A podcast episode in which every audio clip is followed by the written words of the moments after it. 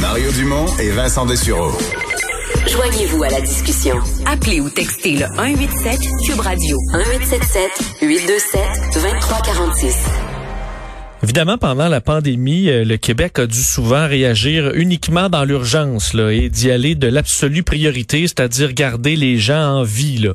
Euh, et là, à l'heure qu'on commence à être de plus en plus vaccinés, on voit le nombre de cas qui baisse, euh, qu'on reprend le contrôle un peu de, la situation, on peut commencer à parler de, ben pas seulement de garder les gens en vie, mais de les avoir en santé. On parlait hier de, la, de combattre la, COVID longue en offrant euh, du support à ceux qui souffrent à plus long terme des, des restes de la COVID et aussi de s'occuper de la santé mentale euh, des gens qui devient un des enjeux dès que le, bout euh, bon santé physique est, euh, est stable, il ben, faut s'occuper de façon très urgente de la santé mentale, on le dit depuis longtemps. Et vous allez vous trouver dans la section Faites la différence du journal une euh, lettre ouverte co-signée par les directeurs des départements de pédiatrie universitaire du Québec et de l'Association des pédiatres du Québec et signée par le président de l'Association des pédiatres du Québec lui-même, demandant à François Legault, Jean-François Roberge, ministre de l'Éducation, et le docteur Arruda, directeur national de la santé publique, euh, de prioriser la santé des adolescents du Québec au plus vite. Euh, c'est écrit, entre autres, nous vous demandons de prioriser la santé des adolescents dans les mesures et décisions prises dans ce contexte de pandémie. Évidemment, ils y ont goûté avec des fermetures d'écoles, même partielles, l'apprentissage à distance la moitié du temps, l'absence de sport, de socialisation, la surutilisation des écrans euh, et des conséquences absolument significatives sur leur santé mentale et physique, disant au passage, ces informations ne sont pas exagérées. Nombre de familles hésitent également à consulter. Ce qui est vu dans les hôpitaux n'est forcément que la pointe de l'iceberg. On parle dans la lettre d'une épidémie silencieuse. Pour en parler, il est euh, le président de l'Association des pédiatres du Québec, co-signataire de cette lettre, docteur Marc Lebel. Monsieur Lebel, fait docteur Lebel, bonjour. Bonjour. Euh, donc, euh, on, le disait, votre, votre lettre ne, ne, ne, bon, ne, demande pas d'en retirer des mesures ou tout ça, mais de mettre davantage de focus sur une tranche de la population qui a particulièrement goûté dans les derniers mois, soit nos adolescents? Oui, ben en fait, on sait la pandémie est avec nous autres depuis plus qu'une année. Ça a été une tragédie, particulièrement pour les personnes âgées. D'un autre côté, du point de vue de la pédiatrie, les enfants ont été relativement épargnés par l'infection elle-même, c'est-à-dire, pardon, peu de peu d'hospitalisation pour l'infection, peu de complications. Je ne dis pas qu'il n'y en a pas eu, mais il y en a eu très peu par rapport euh, à l'adulte.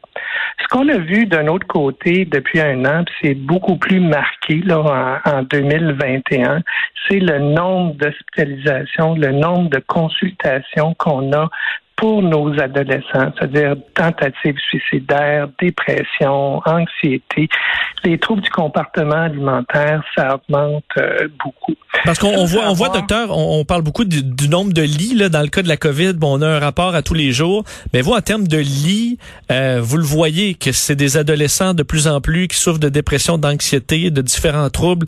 Euh, vous, vous, le voyez de vos yeux le problème. Ah oui, ça c'est les, ça c'est les chiffres de, de Donc, euh, je veux dire, des patients aux soins intensifs pour la COVID, on n'en a pas, mais des patients, euh, des ados hospitalisés, on en a beaucoup. Pour plusieurs raisons. Bon, on sait que le, on, a eu en fait des périodes de, confinement. On sait que les l'association des pédiatres, on a beaucoup poussé le, gouvernement pour que les enfants retournent à l'école. Je dois dire, ça a quand même été bien reçu de la part du gouvernement. Puis le premier ministre dit toujours la dernière affaire qu'il va vouloir faire, c'est fermer les euh, les écoles. Ça, on est très heureux de ça. D'un autre côté, on voit qu'il y a beaucoup d'écoles, en fait, virtuelles, donc pas en, en présentiel. Puis les adolescents puis les enfants, ils ont besoin de voir euh, du monde, ils ont besoin de voir leurs amis, de partager. Il y a l'aspect académique, mais il y a l'aspect motivation aussi. Mais le, une journée sur deux, euh, sans parler de l'effet ou non sur les, les cas, mais est-ce que ça minimise quand même ça au, maximum? Je comprends que là, il y a des écoles dans les zones rouges foncées là, complètement fermées, euh, mais les, le, le fait d'y aller une journée sur deux, est-ce que ça sauve les meubles pas mal? Ça sauve pas les meubles au complet parce qu'en fait, même si le nombre d'infections au total baisse dans la province pour la COVID, nous autres, on a autant de, de patients hospitalisés. Si on regarde les troubles du comportement alimentaire, c'est à peu près quadruplé.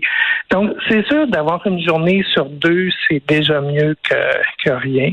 Euh, nous autres, ce qu'on veut, c'est que les, au point de vue du ministère de la Santé publique, ben, qu'on commence à prévoir le, déconfinement. Puis surtout, ce qu'on veut pas, c'est qu'actuellement, ce qu'on vit, l'école plus virtuelle qu'en présentiel, euh, que ça, là, faut pas que ça soit la norme euh, au retour de l'école. Mais est-ce que vous pensez ça dans la mesure où bon le gouvernement rappelle que c'est sa priorité? On voyait le, dans euh, les cégeps, universités, c'était semi là, pour la rentrée. On allait quand même essayer de faire le plus possible en présentiel, mais vous vous en voulez plus là, de, de, de, de télé école à partir de la rentrée? Si c'est possible. Ben, plus plus les gens, plus les jeunes vont pouvoir être à l'école, mieux ça va être. on va pouvoir probablement dire, il y a dix ans, on a vécu l'époque là en 2020, 2021 où tout allait mal pour les, les ados, mais ce qu'on va vouloir, c'est raccourcir cette euh, période-là.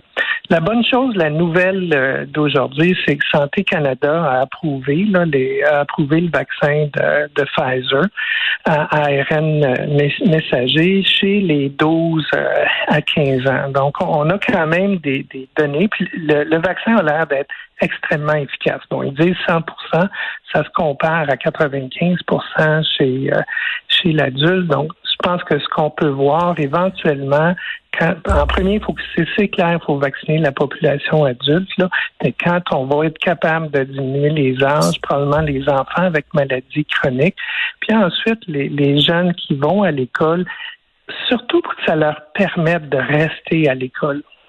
Pensez-vous que ça devrait se faire, euh, bon, si on voit les doses un peu euh, arriver, on, pourrait peut-être déjà au mois de juin vacciner cette tranche de la population-là de 12-15. Est-ce qu'on peut le faire facilement en milieu scolaire, qui est quand même habitué de vacciner les jeunes? Bon, je pense que votre question, elle est vraiment bonne. Ça va surtout dépendre à la fois des arrivages là, des vaccins. On voit que les, le, nombre de doses que Pfizer puis Moderna ont l'air à augmenter leur livraison de, de nombre de doses. Donc, c'est clair que si on pouvait le faire en milieu scolaire, puis en milieu scolaire, la, la santé publique, les infirmières sont très euh, sont très rodées. Ça, ça serait l'idéal si on pouvait le, le faire à cette époque-là. Sinon, ben, peut-être au courant de l'été, en visant une rentrée la plus normale euh, possible. Donc, une journée sur deux, c'est mieux, c'est bon deux sur deux, donc tout le temps, c'est encore meilleur. Puis ça pourrait permettre aussi, quand les jeunes vont être vaccinés, là, d'arrêter de, de, dire ben l'école est fermée ou la classe est, euh, est fermée parce que c'est des vaccins qui sont très efficaces. Puis les données des 12 à 15 ans ont l'air d'être, ils disent 100% efficaces. J'ai pas vu les données, ça a été les, les données analysées par Santé Canada, puis c'est ce qu'ils mettent sur le site de Santé Canada. Ben ça c'est fantastique. Là. Euh, est-ce que quand même, euh, avec l'arrivée de l'été, là, on est euh, bon, on a déjà une grande partie de la population qui, qui sera vaccinée d'ici d'ici un mois ou deux.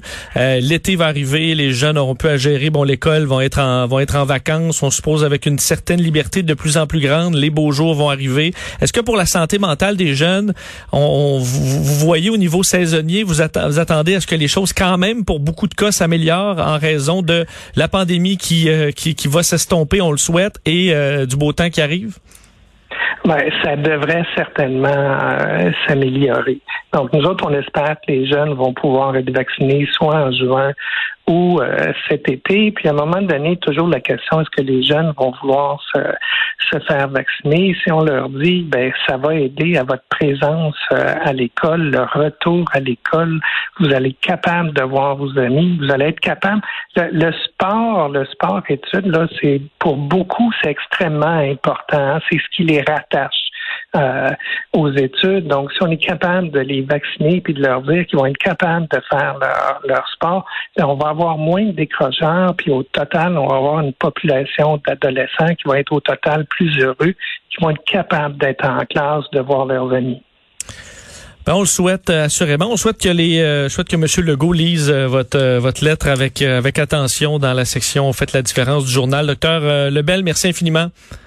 Merci. Au revoir, Dr. Marc Lebel, président de l'Association des pédiatres du Québec.